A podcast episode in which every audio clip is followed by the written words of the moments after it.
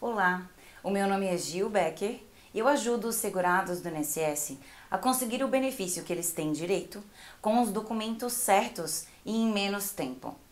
Hoje nós falaremos sobre quando pode valer a pena entrar na justiça para acelerar a resposta do INSS.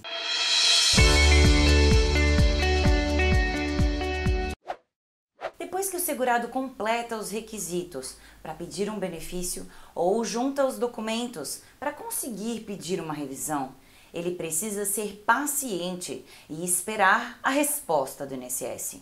O que mais acontece é esperar um tempo de seis meses para o INSS responder o pedido do segurado, mas existem diversas reclamações de quem esperou muito além disso, até mais que um ano de espera para o INSS concluir a análise do seu pedido. E essa demora toda para o INSS responder tem feito muitos segurados entrar na justiça para acelerar essa resposta. Isso porque, no pedido administrativo, pela lei, o INSS deveria dar a sua resposta em no máximo 45 dias. E pode valer a pena ir na justiça sim, quando o INSS estiver demorando mais do que esses 45 dias, ou quando não deu certo porque o INSS não concedeu o benefício. E para ter uma segurança maior, para pedir o benefício ou uma revisão, ainda mais se escolher ir para a justiça, o segurado precisa ter todos os documentos que provem o seu direito e que cumpriu os requisitos do INSS.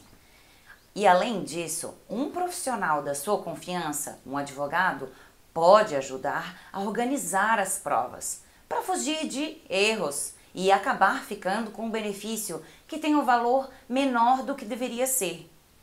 Se tiver os documentos para mostrar o direito que não deixam dúvidas, o nome da ação é o mandado de segurança.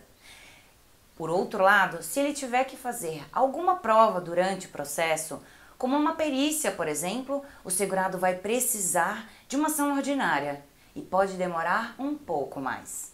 Saber isso e procurar um profissional da sua confiança pode ajudar a ver se vale a pena entrar com uma ação na justiça contra a demora do INSS.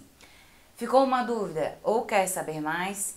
Envie a sua pergunta para o e-mail que aparece no final.